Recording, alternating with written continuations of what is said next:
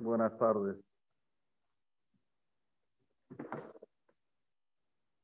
Hace aproximadamente 22 años atrás, cuando el presidente de Estados Unidos era Bill Clinton,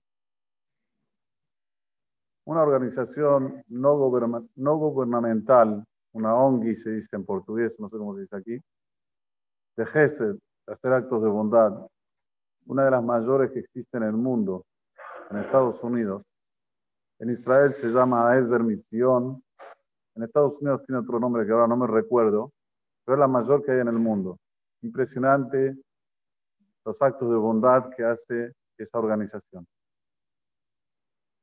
Llegó un momento que era víspera de Rosh Hashanah, como ahora, y querían que la gente participe en hacer donaciones para que la organización cada vez sea más firme, que pueda ayudar a más gente, como lo, todos los que queremos el bien, que se aumente, que, se, que crezca.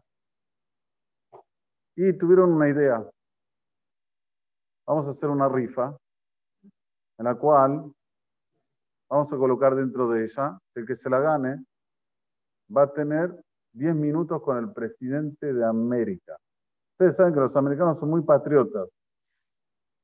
Estar con el presidente de América es lo máximo. Bill Clinton en la época era superador a todos los presidentes anteriores, muy, muy famoso, muy, era la época que .com, ¿se acuerdan de la época .com? Todo volaba, el Nasdaq estaba en las alturas, Estados Unidos estaba en, el super... Eh, bueno, uno de los que tenía, eh, eh, eran de los voluntarios de la organización, tenía llegada Bill Clinton, fue hasta lo de Bill, dijo, mira Bill, nosotros tenemos esta organización y queremos que nos dones 10 minutos.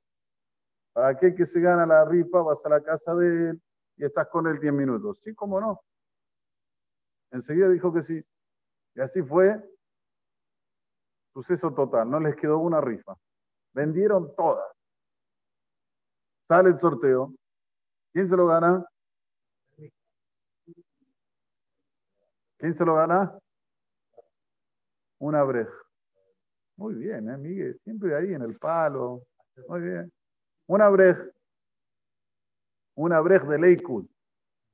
Ahora ustedes saben, los abrejim Baruch tienen casas de 550 metros cuadrados. tienen casas chiquitas. Dicen, que venga Clinton a mi casa y tengo que hacer un gran, una gran seguridad. ¿De dónde voy a sacar plata para gastar para Bill Clinton? Es como que se puso incómodo. Por un lado, sí, obvio, ver al presidente es algo lindo, pero por otro lado, hay que preparar toda la venida del presidente. Pero como ustedes saben, los abrejim son inteligentes, no son como nosotros. Enseguida se le ocurrió una idea fantástica a esta abrej. Dijo, Bill, él era sensible por la música que escuchaba cuando estaba en el ejército. él fue uno de los grandes que estuvo bastante tiempo en el ejército, desde chiquito ya, estaba en el ejército y era muy este, como patriota y se quedaba. Y había una música de Beethoven que a él le fascinaba. Él tenía esa posta, esa data. Dijo, ¿qué voy a hacer?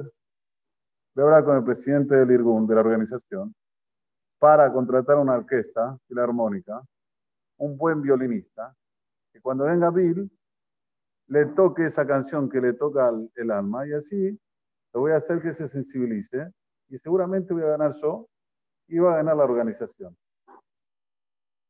Bueno, pues se lo dijo al, presidente de la organización, le encantó la idea. Enseguida contrataron al mejor canar, el mejor violinista. Dijeron, mira, por venir te vamos a hacer un contrato bien escrito, por venir te vamos a pagar tanto. Pero si lo haces llorar al presidente, te damos el doble.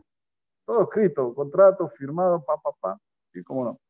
Este se imaginan, estaba todo el tiempo tocando la música, a ver cómo podía sensibilizar al presidente, toda la música que lo acompañaba también. Llega el día que tiene que llegar el presidente, el presidente manda su seguridad, ¿cómo se dice? los, la seguridad, para que vea que los no haya ninguna explosión en el lugar, que esté todo ok. Entonces la seguridad llegan y se ríen. Aquí va a venir el presidente no hay ninguna recepción, no hay comida, ni hay olor a comida. Bueno, hicieron el trabajo que tenían que hacer, dieron la vuelta, ok, de aquí a seis horas el presidente está aquí, ok.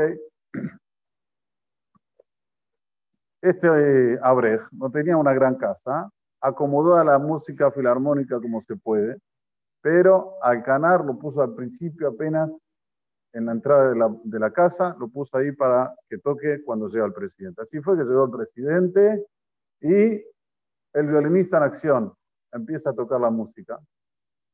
Y la toca una vez, la toca dos veces, y va entrando en, como se dice, en, en la atmósfera de la música Bill, y hasta que cuando se hicieron ocho minutos, a Bill Clinton se le empieza a caer unas lágrimas. En ese momento, el dueño de casa, la breja, lo mira al, al le hace así con el pulgar, quédate tranquilo, ya tenés doble premio. Bueno, a los ocho minutos faltaban, ya restaban solo dos minutos, terminaron la producción. Bill Clinton dice, mira, entiendo de lo que hiciste, fue una, una idea fantástica, entiendo el trabajo que hubo detrás de esta idea, cuánto te esforzaste para que yo me sensibilice. Y para eso yo te doy un premio. El premio que te voy a dar, yo tengo un teléfono que no lo sabe nadie, absolutamente nadie. Y te voy a dar la posibilidad que vos y tu organización, durante todo el año que viene, desde ahora hasta un año, me pueden llamar para lo que quieran, para lo que necesitan. Entonces, la verdad que estaban todos súper felices. El dueño de la organización, el Abrej, que se imaginan que podía acceder a hablar con el presidente durante un año y pedirle lo que quería. Este es un más que pasó. De verdad. Pero la moraleja es obvia. Nosotros no tenemos 10 minutos. Tenemos dos días. Dos días en que Dios viene a visitarnos y tenemos que sensibilizarlo. ¿Cómo lo podemos sensibilizar a Dios? A ver, digan ustedes, ¿cómo? Dice la perashá de la semana. Befija ubilbabeja la azoto. Con tu boca y tu corazón. Dios no te pide que le hagas comida, que le hagas bienvenidas. Dios lo que quiere es que cuando vos vas a rezar, lo digas con el corazón. Rezá con el corazón. Que no sea como un loro, a su shalom, que uno habla, no sabe lo que dice, no entiende lo que dice. Prepárate, vas a tener al rey dos días.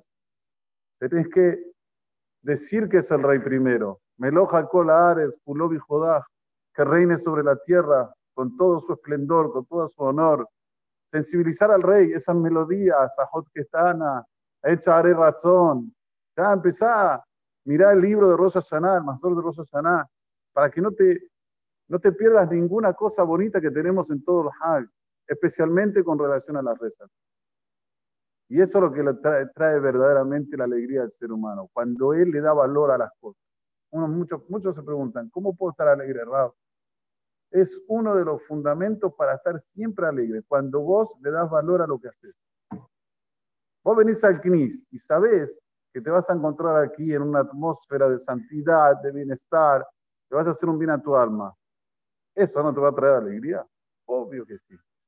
Sin embargo, si yo vengo al CNIS porque es una obligación, porque, bueno, queda feo no venir al CNIS, entonces al contrario, en vez de traerme alegría, me va a traer angustia, porque lo estoy haciendo como un careta, ¿sí?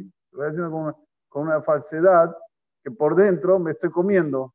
Podría estar en otro lugar, estoy aquí perdiendo el tiempo, lo aleno, ¿no? Esto es la, como se dice, aquí está la diferencia entre la vida alegre a la vida angustiada. Cuando hacemos las cosas y le damos valor, la alegría es superadora. Dos días, dice el Benishai, no podemos estar nerviosos, tenemos que estar alegres. Y aquí tenemos la fórmula que no falla. Cuando vas a entender cada pedazo de lo que vas a decir, cuando vas a venir aquí, cuando vas a llegar a tu casa, cuando vas a leer el Teilim, el salmo que dijimos en la primera noche de Rosh Hashanah, cuánto es importante leer el salmo dos veces, lo dijimos en Shabbat, lo volvemos a repetir ahora. Si no puedes hacerlo solo, lo repartís con gente allegada tuya, con familiares. Todo esto es eh, lo, fundamental para Besrat Hashem, tener la alegría en los dos días de Rosaná y en lo que sigue después. que tengamos todos Sanato Bomboreje también que Déjame una